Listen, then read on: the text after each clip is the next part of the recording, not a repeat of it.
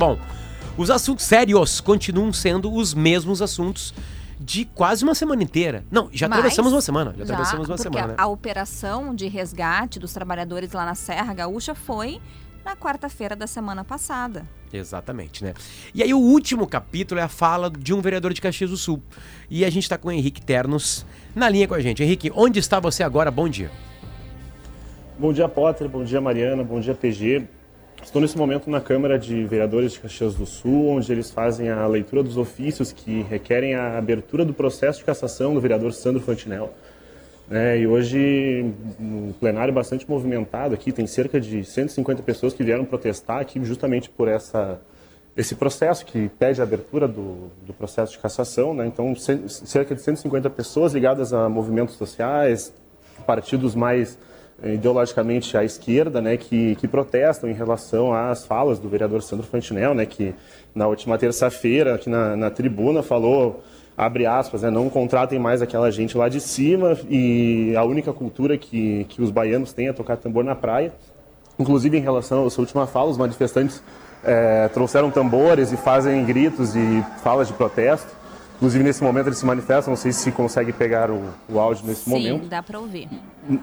E então a, a sessão está acontecendo aqui. Em seguida, eles devem, após a leitura dos ofícios, eles devem fazer a, a votação da abertura desse processo de cassação contra o vereador Sandro Fantinel. Inclusive, entre esses pedidos, um que havia sido protocolado pelos partidos PT e PSD foi retirado na manhã de hoje em função do- dos vereadores não, não poderem participar das votações e debates caso o pedido deles fosse acatado. Henrique. Então eles mantiveram somente a- o pedido protocolado pelo ex-vice-prefeito Ricardo Fábio de Abreu aqui de Caxias. Henrique, ma- mantém a dúvida de ontem, né? Enfim, a gente sabe que teve mudanças em cima disso aí.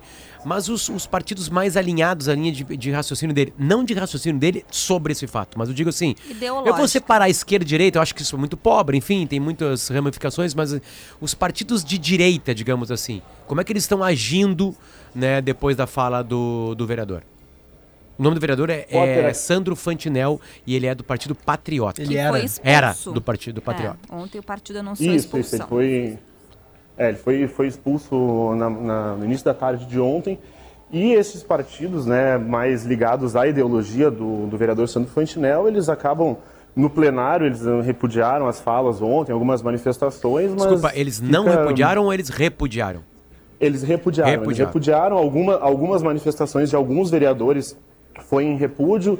Todos os vereadores da casa assinaram a nota de repúdio da, da Câmara, eh, que foi divulgada ontem, mas se limita a esse- essas manifestações. Não, não existem muitas publicações em redes sociais, manifestações públicas em relação a isso. Eles acabam se limitando às manifestações mesmo aqui no, no plenário da Câmara e assinaram conjunto a nota da, da casa. Henrique, e o vereador Sandro Fantinel, ele continua ausente? Porque ontem tu entraste conosco e ele não havia comparecido pra, ah, na sessão. Inclusive, ele deu uma entrevista para a RBS TV e explicou os motivos. Isso, Mariana, ele continua ausente, hoje inclusive é o único ausente na sessão novamente. E essa entrevista em, eh, ontem à RBS TV, em que ele se explica, ele, ele pede desculpas pelas falas, inclusive eh, afirma que em um contexto diferente as falas dele não seriam problemáticas, não haveria problema né, num, num contexto diferente, enfim. E, mas ele segue, segue ausente, está recluso a princípio na, na sua casa e não, não, não está presente aqui na sessão novamente. Só o motivo da ausência, ele disse? não foi explicado até o momento. tá? A, on- a ausência de ontem ele justificou com medo de ser agredido e por ser por estar por ter passado mal a noite, não conseguiu dormir, enfim. E mas isso na sessão de ontem. Na sessão de hoje até o momento a gente não tem uma, uma justificativa para a ausência. Perfeito. Henrique, de novo, microfone aberto, qualquer novidade, por favor, entra na linha com a gente, tá? Perfeito. Aviso qualquer coisa. Perfeito. Repórter Henrique Ternos está acompanhando a sessão da Câmara de Vereadores lá de Caxias do Sul, né? Local onde trabalha ainda Sandro Fantinel, Essa o vereador do Patriota. justificativa do vereador é maravilhosa, né? Tô falando isso com ironia evidente, né? Que em outro contexto uh, seria viável essa manifestação dele, né? Como se chamar de vagabundo, sujo, um povo inteiro que só sabe bater tambor na praia fosse em determinados contextos aceitável, né? É inacreditável, né? Só pior, o soneto é pior que a emenda, enfim, o vereador tem que ficar quieto, vai ser caçado, assim se espera. E a gente vai conversar agora com um especialista que eu tenho uma dúvida, inclusive eu acredito que ele deva ser preso. Eu acho que seria o correto. Ele pratica Aliás, um crime de xenofobia que é racismo no Brasil. Vamos falar sobre isso. Quem tá na linha? Quem tá na linha? Na linha. Quem tá ao nosso lado aqui no estúdio, Mari, por favor. Marcelo Peruquim, um conhecido da casa, né, advogado, especialista, já nos auxiliou muito, né, Peruquim, mensalão, lava-jato e muitos assuntos e está aqui novamente nos esclarecendo, dando luz a esse assunto, porque como o PG falou há pouco, entre as dúvidas que nós temos, a gente está falando agora de um procedimento disciplinar na Câmara de Vereadores. Mas o vereador Sandro Fantinel, pelas falas dele, pode responder na, na esfera civil também, né? Bom dia. Bom dia, agradeço o convite mais uma vez. É um prazer poder participar aqui com vocês do programa. É, como o PG comentou, esse fato ele tem desdobramento do ponto de vista parlamentar interno, uhum. porque provavelmente haverá de configurar uma quebra de decoro parlamentar e que poderá conduzir inclusive à cassação do mandato, né? Mas também existem outros O que, que é o decoro parlamentar? O decoro parlamentar é a necessidade, a exigência de que o parlamentar eh, cumpra deveres durante o mandato que não infringam princípios basilares dessa atuação parlamentar. Regras internas. Regras internas do parlamento. Uh, o decoro é um conceito amplo, mas uh, nós poderíamos conceituar como a observância de um comportamento de lisura e correção de princípios ao longo de todo o mandato. Né? Perfeito. E essa questão disciplinar é uma questão interna que poderá, inclusive, como o PG comentou, conduzir à cassação. Mas há um, um outro plano que eu considero importante, que é a questão criminal. E há um grande equívoco que se às vezes observa no Brasil de que o exercício do parlamentar, o exercício da atividade parlamentar seria uma atividade albergada por uma imunidade de natureza absoluta. E isso é um grande equívoco. E o próprio Supremo Tribunal Federal já decidiu no Brasil, tem um caso importante em 2022, por exemplo, de que essa, esse exercício da Mas palavra. O caso do Daniel Silveira, né, doutor Periquim? Um deles, é. Também uhum. tem o caso do senador Cajuru, é esse verdade. foi de 2022, né? De que o exercício uh, da palavra ele não é absoluto e ele não, não serve como um salvo-conduto ao parlamentar para a prática delitiva. E esse é o grande debate que se vai ter também nesse caso. Ou seja, é possível que um parlamentar, mesmo que na tribuna da sua casa, ele venha a cometer um crime, inclusive de opinião porque a noção da imunidade parlamentar ela não é absoluta. E são 24 horas de vigília uh, ou porque foi na Câmara de, Câmara de Vereadores de Caxias do Sul que fica é, problemático? Não. Se ele falasse isso num, é, a gente está trazendo um senhor aqui, né? É, primeiro para honrar a nossa ignorância no assunto uhum. e segundo, né? Para mostrar para a sociedade, assim, que que essa criou-se com as redes sociais um falso né, uma falsa linha de raciocínio de que azar, não vai dar nada. Enfim, né? Ele falou na Câmara de Vereadores. Se ele tivesse gravado um vídeo na casa dele, exatamente o mesmo texto num vídeo depois largado no Instagram ou no Facebook, o que, que aconteceria? É uma questão muito interessante. Essa, essa matéria da imunidade parlamentar é fascinante. A jurisprudência brasileira entende que o vereador ele também é protegido pela imunidade material, ou seja, a imunidade que se refere à palavra, voto ou opinião desde que nos limites do seu município, mesmo que não na tribuna, e desde que vinculada essa situação ao exercício do seu mandato. Essa é a chamada imunidade material que protege o parlamentar. Eu sou tão ignorante que é a primeira vez que eu ouço falar sobre isso. É, inclusive imunidade material. Só é, eu aqui.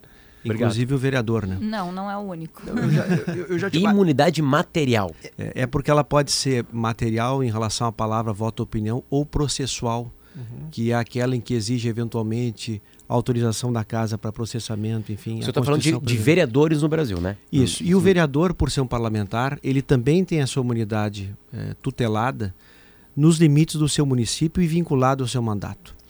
Quando isso transborda, ou seja, quando eventualmente o crime ou a ofensa é praticada fora desses limites do município, ou que não tenha relação exclusiva com o seu mandato, ele pode responder criminalmente inclusive pelo crime de racismo, que provavelmente será o crime que será enquadrado nessa hipótese. Tá, mas nesse caso, doutor Puliquim, ele fala, claro, dentro da casa parlamentar e no exercício do mandato. Ainda assim, nesse caso específico, ele não está protegido pela imunidade parlamentar, né? conforme Perfe... o entendimento do Supremo, como o senhor já mencionou. Perfeitamente, porque aí o Supremo ele exarou uma interpretação de que quando esse exercício da palavra se dá, mesmo que no âmbito da respectiva casa, mas que transborde o exercício do mandato ou do seu objeto e que eventualmente ofenda outros bens jurídicos, como por exemplo esse previsto na Lei de 89 no Brasil, que é a Lei de Racismo, é possível sim que haja o processamento criminal. Então, na minha opinião, muito provavelmente a imunidade material não será protetora nesse caso e será possível que haja o desdobramento criminal com a instauração não só de investigação criminal, mas futuramente até de processo. Para não perder o embalo, Pedro, rapidinho, só para não perder o embalo, se ele falasse no Facebook? Independentemente da condição e do local, se houver é, essa ultrapassagem dos limites, qualquer parlamentar ele pode responder no Brasil. Okay. Mas então, isso... então é provável, desculpa, Mari, concluir, que ele responda, né, seja processado pelo crime de racismo. Na minha opinião. Porque xenofobia, eu queria que o senhor falasse é, um pouquinho sobre isso. Na minha opinião, é, pelo que vi é, do vídeo e do discurso, acho muito provável que haja um enquadramento na lei de racismo, especificamente no artigo 20 dessa lei. Até posso. O senhor, o senhor quer ouvir o áudio de novo e separar parte por parte para entender que tipo de crime é em cada um? Renato, pode buscar para a gente? Tem um, é um arquivo de 1 minuto e 29. Podemos fazer isso na sequência. Eu posso acha, mostrar para vocês porque aí a gente. Porque há essa dúvida, né? Eu, eu tinha plena certeza também que era xenofobia. Mas é que xenofobia, ela foi equiparado, né, doutor Peruquim, ao racismo do Brasil. É. Então ele responde pelo crime de racismo, é. que é um... Xenofobia é um racismo regional, né? E aí ele poderia pegar até cinco anos de prisão. Exatamente pelo fato de que o artigo 20 dessa lei de 89, que é a lei 7100 7.716 de 89. E esse artigo 20, muito provavelmente, ele, ele se, se demonstrará como um artigo adequado, na minha opinião, porque ele tem a seguinte previsão: praticar, induzir ou incitar a discriminação ou preconceito de raça, cor, etnia, religião ou procedência nacional. Tá. Vamos ouvir o áudio, por favor, Renato. Agora o, o, patrão vai ter que pagar a empregada para fazer limpeza todo dia para os bonitos também? É isso que tem que acontecer? Temos que botar eles no hotel cinco estrelas para não ter problema com o Ministério do Trabalho? É isso que nós temos que fazer? Gente, eu só vou dar um conselho: agricultores, produtores, empresas agrícolas que estão nesse momento me acompanhando. Eu vou dar um conselho para vocês: não contratem mais aquela gente lá de cima. Conversem comigo, vamos criar uma linha e vamos contratar os argentinos. Porque todos os agricultores que têm argentinos trabalhando hoje só batem palma. São limpos, trabalhadores, corretos, cumprem o horário, mantêm a casa limpa e no dia de ir embora ainda agradecem o patrão pelo serviço prestado e pelo dinheiro que receberam. Agora, com os baianos, que a única cultura que eles têm é viver na praia tocando tambor, era normal que se fosse ter esse tipo de problema. Que isso sirva de lição Deixem de lado aquele povo que é acostumado com carnaval e festa, para vocês não se incomodar novamente. Então vamos abrir o olho, povo que me assiste, tá? Quando falam em análogo à escravidão. Porque eu conheço bem como é que funciona essa situação. E para concluir, senhor, senhor presidente, para concluir, a intenção é trabalhar 10, 15, 20 dias e receber 60. Mais os direitos. Aquela gente lá de cima Uh, ele se refere aos argentinos como limpos, organizados, né? E eu tenho uma informação. Ano passado, quatro argentinos foram resgatados aqui no, no Rio Grande do Sul em condições análogas à escravidão. Isso aconteceu no município de Putinga, região central do estado. Ou seja. Em qual trabalho? Tem aí? Deixa eu pegar aqui a informação que foi uma. Uh, eles eram contratados para derrubar, para trabalhar, perdão, na derrubada de uma floresta nativa uma operação que ocorreu. Esses quatro uh, argentinos uh, são de Missões, província de Missões, e aí, só para demonstrar e ilustrar que não tem relação essa questão de nacionalidade, origem, né? Argentinos, que segundo o vereador tem uma postura mais correta em relação ao trabalho, também foram Sofreram. vítimas de trabalho escravo aqui no Rio Grande do Sul. Onde que está o crime nessas frases aqui? Sempre lembrando que a, a gente particionou, né? São oito minutos. Tem mais falas sobre o mesmo. Que são abjetas, né? Que acho que é isso todo. que é tratado, né? a fala inteira. O que o PG havia comentado, o delito de xenofobia, PG, ele foi equiparado ao delito de racismo no Brasil, inclusive por decisão do STJ. E tudo está albergado, previsto nessa legislação de 89 aqui no Brasil. Essa lei 7.716. E todo o exercício do ódio, do preconceito em virtude de raça, etnia ou procedência, Potter, vai configurar, em princípio, estamos falando em tese, obviamente, esse delito, que é um delito muito grave no Brasil, de natureza imprescritível e que cuja iniciativa é do Ministério Público por ação incondicionada, inclusive. Isso significa que ontem já li uma notícia estaria sendo instaurado um procedimento investigatório no âmbito da Polícia Civil e também do Ministério Público Estadual. Isso aí. E isso significa que esse fato terá desdobramento de natureza criminal também. E muito provavelmente nós assistiremos esse debate, provavelmente, mas muito provavelmente a imunidade dita material, essa da palavra voto ou opinião, não haverá de isentar a responsabilidade penal. Esse eu acho um ponto importante para o senhor nos explicar, doutor Peruquim.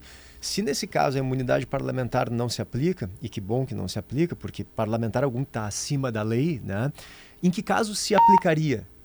Porque a imunidade parlamentar me parece que é um instrumento para proteger o parlamentar de poder criticar o governo, eventualmente até chamar de ladrão, ofender e tal, sem que ele seja perseguido, torturado, preso por isso. Né? É, a imunidade parlamentar é um instrumento fundamental do exercício do mandato do parlamentar.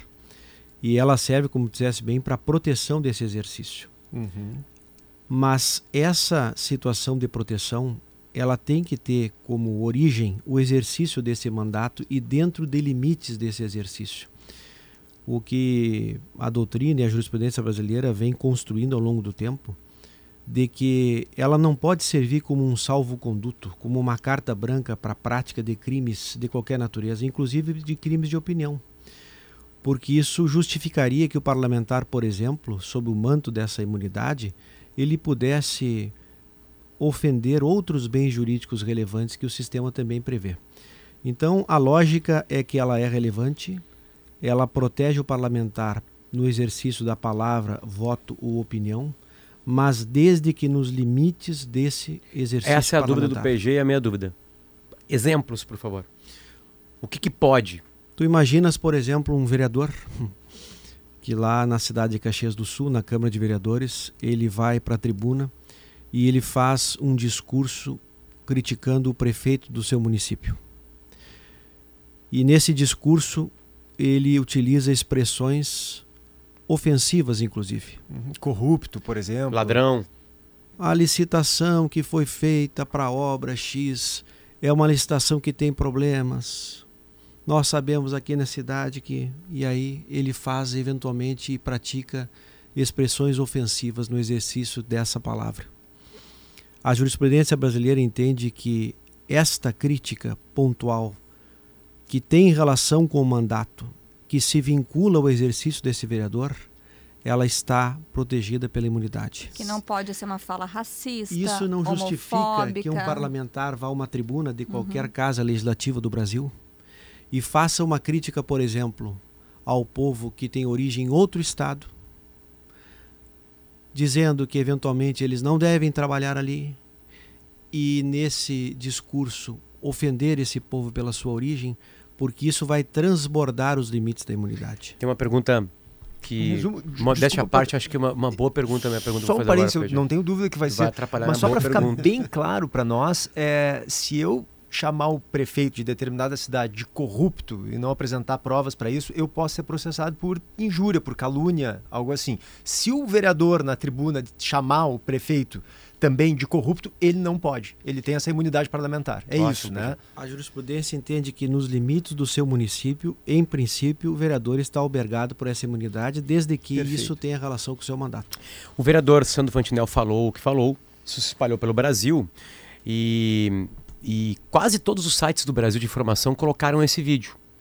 As pessoas começaram a discutir nos comentários do Instagram, vou pegar uma coisa bem específica. Né? Algumas corroborando com as palavras do vereador. Escreveram ali. É, os baianos são isso mesmo e aumentaram. Essas pessoas correm algum tipo de perigo? Bom, é, todo aquele que eventualmente incidir na prática desse artigo 20 que eu li aqui para nós, independentemente do meio e do modo, ele pode ser enquadrado nesse artigo 20, porque ali está previsto que a prática ou a incitação Perfeito. Pode Mas configurar a para isso acontecer, alguém tem que provocar.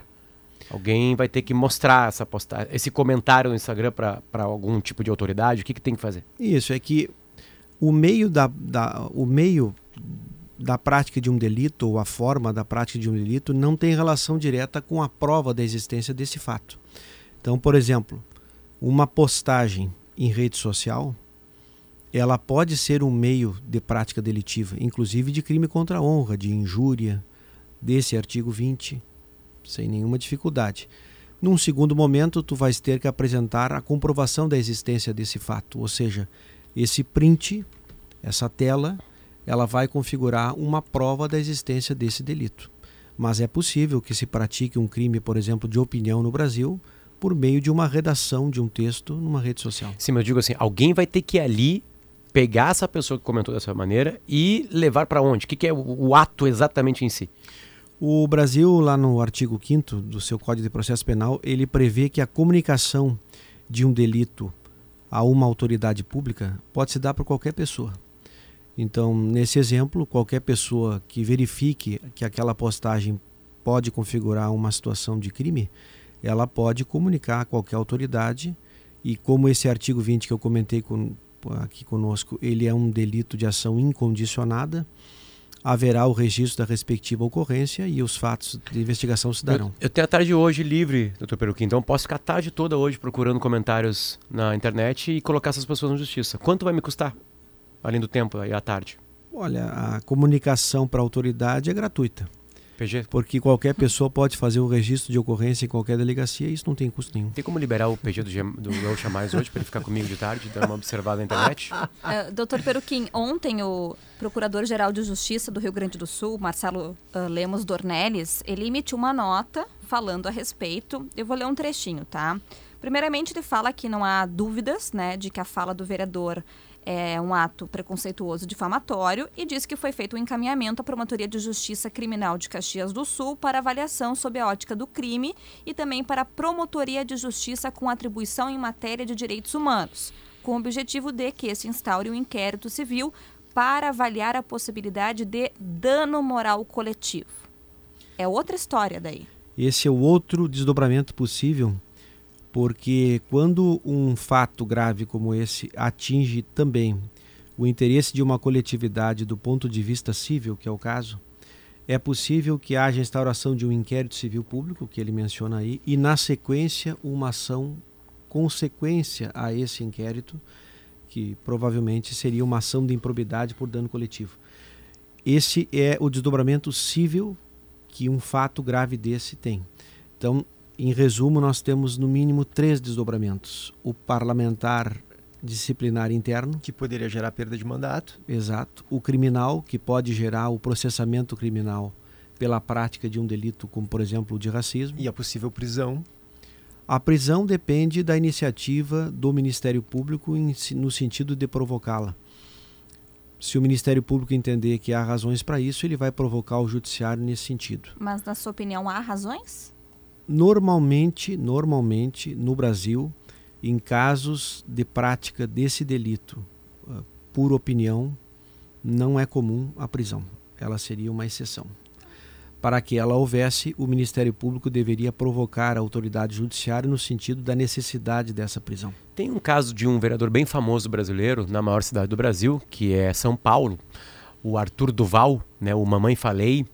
Ele foi com uma comitiva brasileira para a Ucrânia no começo da guerra, lembra? E ele gravou Verdade. num grupo de WhatsApp um, um, áudios assim falando sobre mulheres ucranianas, né? As mulheres eram fáceis porque eram pobres, né? Na é, Ucrânia. Ele, ele é, era dentro de um grupo, era privado, enfim, o tom dentro daquilo ali devia ser de brincadeira, enfim, alguma coisa, não serviu para nada. Aquilo foi exposto e ele foi um, ele foi retirado pelos seus colegas da Câmara dos Vereadores. Ele foi o, o, o mandato dele foi cassado.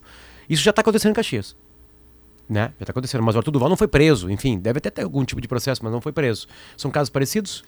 Até é. onde vai o, o, estar parecido?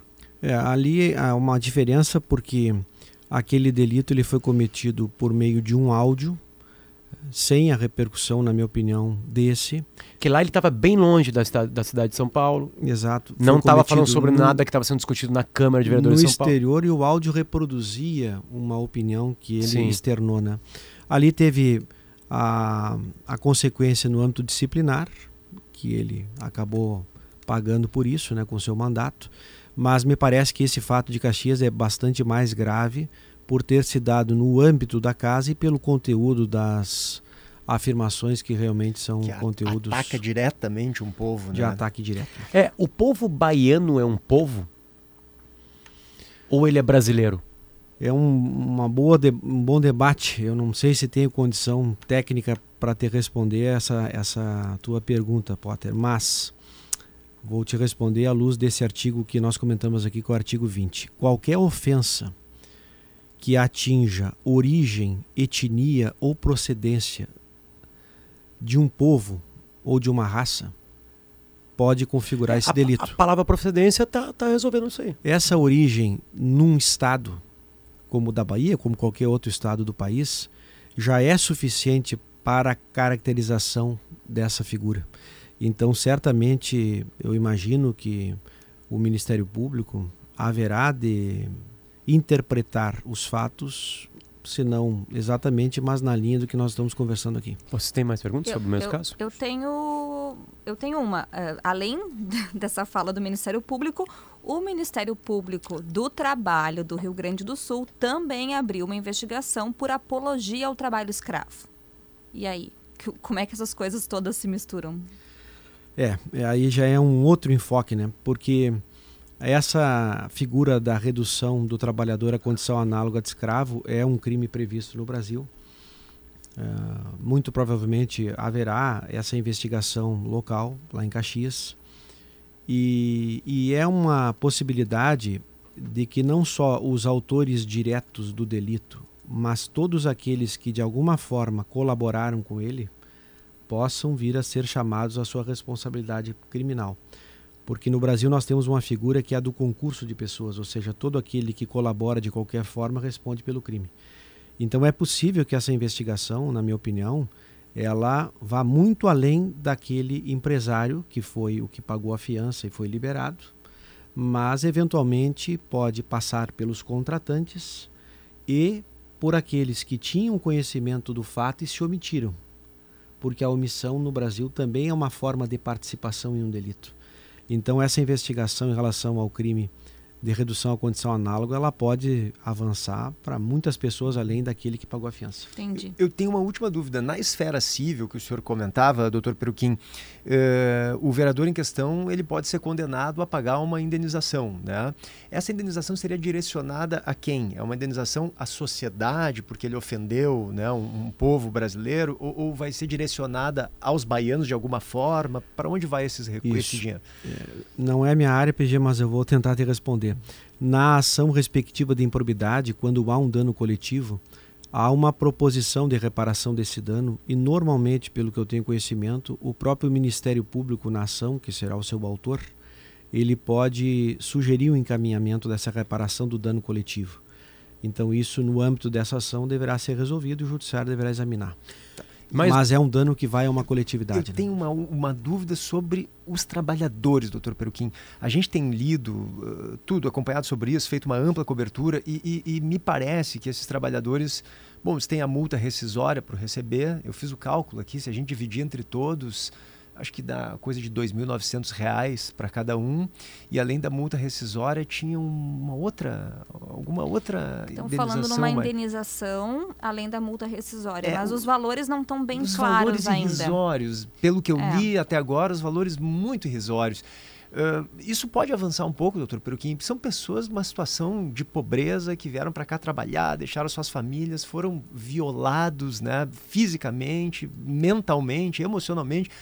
Pô, esses caras não vão ganhar um- uma grana boa? A impressão que eu tenho é de que mereciam. Essas pessoas precisam pagar pelo que fizeram, né? Esses, esses aliciadores. Exato. Do ponto de vista criminal, isso é possível sim, porque os trabalhadores eles se constituem nas vítimas desse delito.